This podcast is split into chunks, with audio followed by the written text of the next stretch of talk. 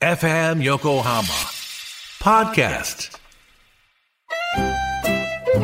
鎌倉のカフェビブモンディモン氏のマスター堀内隆ですコーヒートークセッションこの番組は私堀内隆が時にはゲストを招きながらコーヒーにまつわる話をしコーヒーをもっと楽しむプログラム基礎的なことからハンドドリップの技術最新のコーヒーカルチャーまでを知ることができるポッドキャスト番組です初回は11月6日月曜日夕方5時頃配信予定ですぜひ聞いてくださいフューチャースケープ、フューチャースケープ、と朝9時。裏フフューチャースケープ。今は意外と合ってませんでした合ってなかったうーん。うーん。あれですよ。先週よりやってた。先週より合ってた。うんえーっと、今週もたくさん来ております。はーい。あ、わかった。これね。そういうことか。やっぱヘッドホンしないとダメなんだ。回っちゃう。ああ。そういうことね。今、本番終わったので、ヘッドホン外して、やったら、これでどうだね。こういうことですね。わかりました。はい。えー、えー、今日は、世田谷区ただのファンさん。えい。 2週間ぶりのアーティストスポークンの更新ありがとうございます。そんなに聞いていないだろうとおっしゃってるのを聞いて、なんだか後ろめたい思いになりました。聞いてしまってすみません。逆じゃないの、それ。保土ヶ谷の竹丸さん、久しぶりにアップされたアーティストスポークン、今泉監督との対談楽しく聞かせていただきましたうん。映画の話で始まったものの、やはりコロナの話題に転じていくところが今のご時世を感じました。そして、工藤先生の身近にもコロナが迫っていたとは驚きでした。うん。そうなんですよ。僕の身近にコロナが迫っている話をしたんですけど、あ、そうなんですね。ええ、これはちょっと裏フューチャーじゃできないね。なんでアーティストスポークンじゃないので、どうして 意味がわからない。裏フューチャーはいっぱい聞いてそうだから。アーティストスポークンは、あの、そんなにまだ聞聞かれてないんで、あの、自由に、裏フューチャー以上に本音を話せるって。ここ以上に本音を話すってあるんですかここは本音じゃないですもん、だって。嘘だ。ええ、ラジオネームチョコさん。はい。番組の途中で流れる崎陽軒の CM で崎陽軒が通信販売を始めたことを知りました引っ越す前の横浜ではいつでも好きな時に崎陽軒のシューマイやチャーハン弁当を買うことができたのですが千葉県へ引っ越してきてからは崎陽軒の商品がなかなか買えなくなってしまいとても残念に感じていたので崎陽軒の通信販売の情報はとても嬉しいですうん。 FM 横浜を聞いていると崎陽軒以外にも横浜の情報を知ることができとても懐かしい気持ちでいっぱいになります好きな時に横浜へ遊びに行けるような日常を早く取り戻したいです本当にそうねだね。我々もね、こうして、リモートになってますからね。そうですよねなんかあの昨日事務所の周り散歩してたらうん。いい店っていうか好きだった中華屋とかね結構名店って呼ばれたところがなくなってたりとかえあおと休昭みじゃな和くてうんうんお休みじゃなくいてや、じゃなくて、もうそこがね、完全にもう廃業してた。えーえもうびっくりした。それ、そこそこ有名な名店だったんですよ。ーえ、それはコロナのせいでってことですかおそらく、去年の7月ぐらいにコロナのため臨時休業しますって書いてあって、それから今までの間にもう完全に潰れてしまい、えー、あのもう、あれでしたもん、その、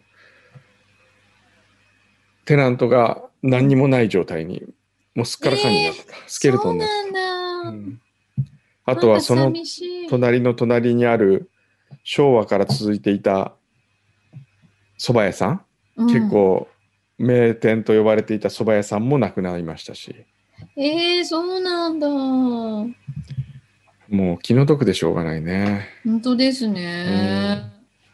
残念。そういうのないですか柳井さん家の近くの店がなくなった とか。うちね、近所にそもそもあんまりお店がない。なくて、でもね、逆に、えっと、先月オープンしましたとか、え結構お店が、実はこの時期になって増えてるんです。え。へえ。不思議なことに。へえ。でも、なんか意外と、まあ、ちコミュニティが多分小さいので、皆さん結構協力的で、ええ。あの、テイクアウトに行ったりとか、あーあの、そういう情報が結構回ってくるんですよ。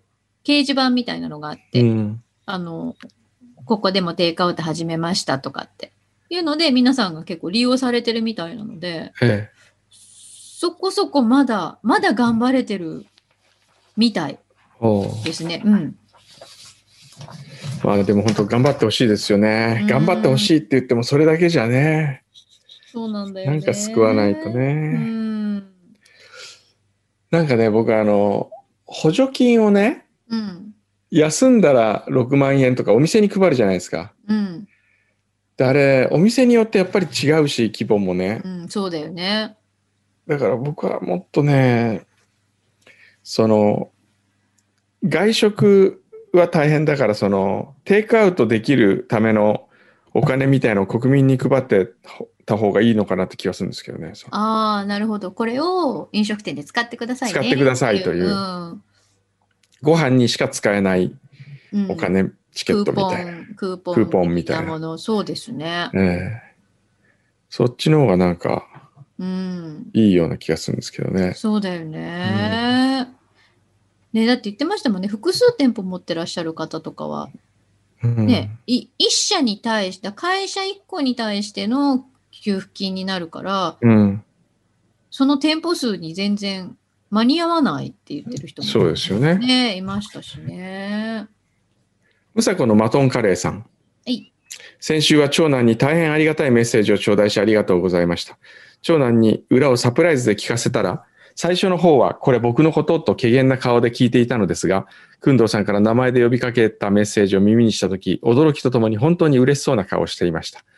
辛いことがあっても将来の困難を乗り越えていける糧とするんだという、今年小学生になる長男にとっても、また私にとっても心に刻みつけていこうと思います。も本当は紙でと思ったのですが、いつスタジオに来られるか見えないこの状況を考えて、失礼ながら、手書きのデジタルという形で長男からのお礼の手紙をお送りさせていただきます。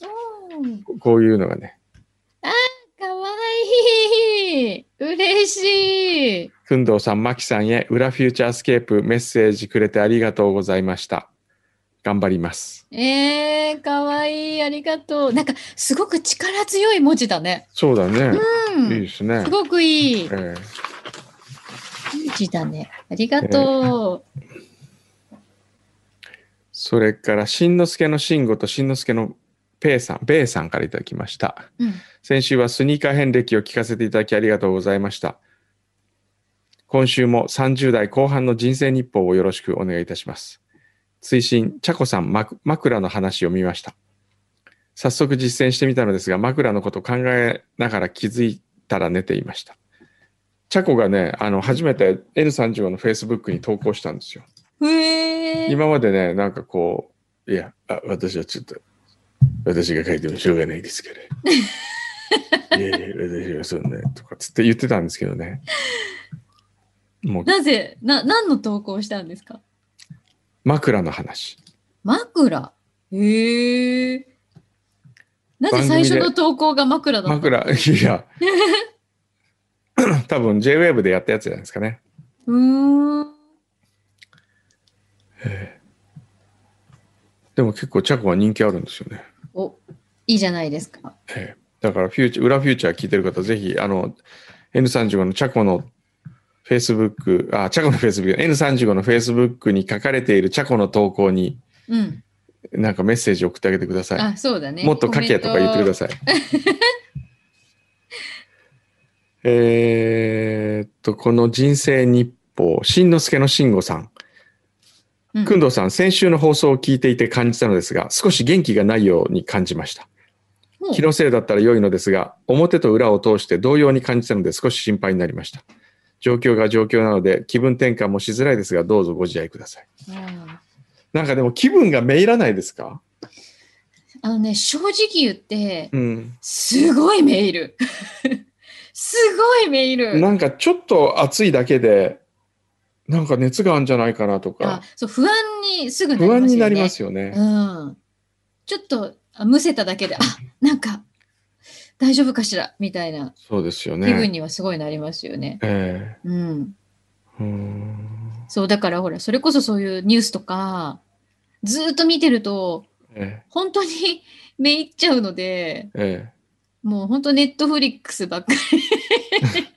えネットフリックスばっかり。ああ。ああえーっと、先週スニーカーの話したんですもんね。うん、そう。えー、しんのすけのしんごさん。す私個人としてはポトリックのスニーカーが非常に気になりました。うん。フランスの靴メーカーなのに日本製というのも目から鱗でした。裏を聞いていて中田秀俊氏が誰が商品の太鼓判を押すかが重要だというニュアンスの話をされていたのを思い出しました。信頼している方から商品を選ぶストーリーをお聞きすることで改めて物を選ぶ基準が鮮明になる感じがしました。現在パトリックのサイトで好みのデザインを探しています。へえおおいいですよ。いいねええ楽しみが一個増えましたね。えーパトリックね、時々あの、オーダー会やるんですよ。自分の好きな色で、色、あの、その、カスタマイズしてね、できるんで、あ、そうなんだ。それ面白いですよ。なんかへえしんのすけのべいさん、えーこんな画期的なもの、よく可能にしたと同時に、こんな時期だから商品化されたのだなと思うものを朝のラジオで知りました。うんそれは、アサヒスーパードライ生ジョッキ缶です。缶の表面の蓋が全開し、飲食店のジョッキ生ビールを自宅で楽しめるというもの。開けると同時に缶内部の特殊塗料によりきめ細やかな泡を作り出し缶のまま安全に直接飲むことができる冷たさや炭酸も維持とのこと4月頃の発売らしいですが今から楽しみですあ、これからなんだだ。そうなんだ本当だ。上が全開する。えそんなのあるのそれなんて検索したら出てくるんですかアサヒスーパードライ。生ジョッキ缶。あこれだすいごい。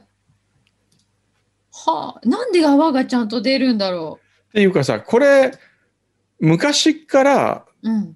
誰もが考えたよねどういうことこれいや僕もこれいやなんでやんないんだろうってずっと思ってましたよあ、こういう形のジョッキあのジョッキみたいに。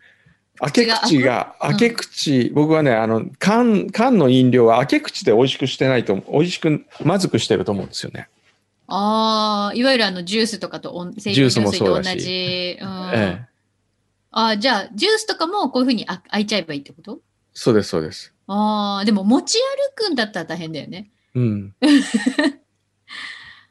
ああ、なるほど。え、これなんで泡が立つんだろうね。不思議じゃない開けた途端に泡が立つらしいですよ。おーそれは分かんないですねうーん。こんなあとね一応企画提案でねはい。えー、しんのすけのしんごさん、前回のくくんどさんのスニーカー遍歴も素敵でしたが、淳平さんの革靴のこだわりももっと聞きたいなと感じました。あそこで企画提案なのですが、淳平のなんとか遍歴といった感じで、淳平さんのこだわりのものをいろいろ紹介していただくコーナーはどうでしょうか。 あ、 いいね。淳平この間ね、京都でコテ買いに行ったからね。おお。でも売ってもらえなかったらしいですよ。そうなのええ、コテ職人、コテを作る職人さんがすごい厳しくて、うん。ええー、なんか、ダメだったらしいですけそうなの、えでもね、もう、プロフェッショナルなはずなのにど。。そうなんですよ。うん。ちょっと僕今、唾液取っていいですかいいよ。あ、今やるもう23分だ。もうちょっとで。ちょっと会議がね、会議やってるんですよ、今、春。大切な会議。あ、そうなのえこでのも後唾液早く取って早く 送って。結も果知りたうくやないるです気か満々なんだけど。くんどうさんが一番知りたいことは何えーっとね、うん。糖質か脂質か糖質か脂質もあるし、あと過去も知りたいけどね。あ、その、そせ祖先はい。ああ、ちょっと待ってルーツ、ね。これで、ロートを取り出してください。チューブ内の唾液の。これ、えーあの、あ、表聞いてない皆さんに言うと、これ今日、遺伝子解析サービスのロート夕暮れなマイヘルスのチューブ方内に取り付けてくださ高橋さんにいお話を伺って、我々がこの自分の遺伝子を解析していただけるというキットをこれでこうやって。で送ることになりまして、これは唾液を採取して送るっていうものなんですけど、今、工藤さんがもう早くやりたい。あの、太りやすい体質がどういうことなのかっていうのも解析してもらえるっていうんで、これだ、意外と大変よ。大変。なんかまあちょっ結と、構な量が必要。ね、酸っぱい話してくれそうるそうだ、梅干しとかね。うんうんうんそういう、あの、酸っぱい塩分うん28%ぐらいのあの、でっかい梅干し、あー酸っぱい。丸ごあとと口に入れちゃってもらっていいですか ?3 つぐらい。うーん。うーん。あと、それと同時にレモンを丸かじりするっていうのはどうですかあーレモン言ってるこっちがすごい。 本当、私も今採取した方がいいぐらい。これいいな。この手いいな。もう丸ごとレモン丸かじりいってください。ね、これ、すごいね。ね唾液出ないね。出ないでしょ意外と出ないんですよ。うん。さあ、じゃあ、あと5個ぐらい梅干し口に入れときましょうか。うわ、全然出ない。おじいちゃん頑張って。 うん年取るとなかなか唾液出ないっていうかいや、ほん、こんなに出ないもんですかね、唾液っそうて。だから私ね、思ったんですよ。このキットを見たときに、ここの線まで唾液入れてくださいって書いてあったんですけど、これ意外と大変だなって、時間かかるなと思いました。しっかりね、ちゃんと、容量、あ、牛肥さんも今や牛皮も始めた。そう、これあの、30分前からね、飲食禁止なんで、うん私さっきちょっとお茶飲んじゃったので、なんかちょっと酸っぱい話聞かせてくださいよ。みんな酸っぱい話しようぜ。あと何がいいかなあ、なんか牛皮来た。ん下の裏側うん。に、に、舐めるね、ちょっと待って、ね、舌をえ舌で舐めるってどういうこと全然わかんない。こ、こ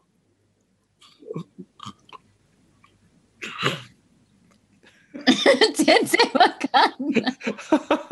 なんだそ れ。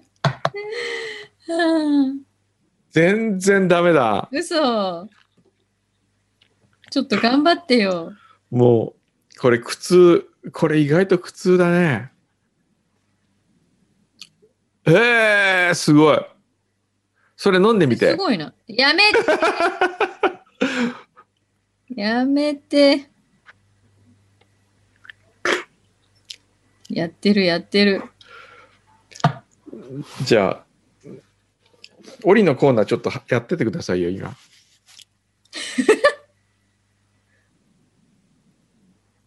やっちゃってていいですよ。僕と途中でお出るから。途中で出るからって。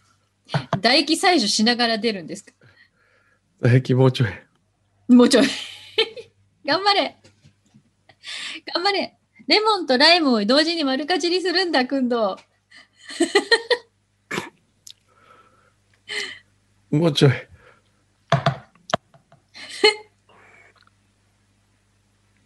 ダメだな。これ300項目わかりますからね。うん。え、順平入ってこない趣の味だな